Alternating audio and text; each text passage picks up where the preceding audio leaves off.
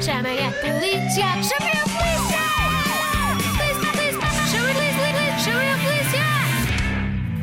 a polícia! Cá estou a navegar no meu computador, redes sociais, aplicações móveis, jogos online e também tenho smartphone e tablet. Olha aqui.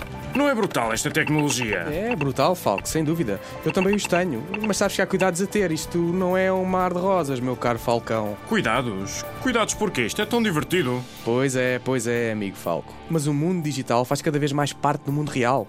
E o bullying que acontece na vida real também pode acontecer no mundo digital, sabias? Hum, pois. O chamado ciberbullying ou bullying digital. Mas será a mesma coisa? Tem os mesmos efeitos.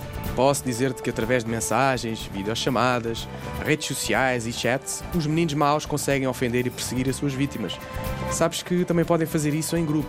Hum, devia haver uma aplicação para isso. Olha, a melhor aplicação é mesmo as crianças que se sentirem perseguidas falarem com. Já sei. Com pais, professores, educadores ou tutores, com o conselho diretivo da escola, comigo ou com os polícias da escola segura. Nem mais. Só vale estar na internet Se for feito com, com segurança. segurança. Os conselhos do Falco e do Agente João. Polícia de Segurança Pública, Escola Segura.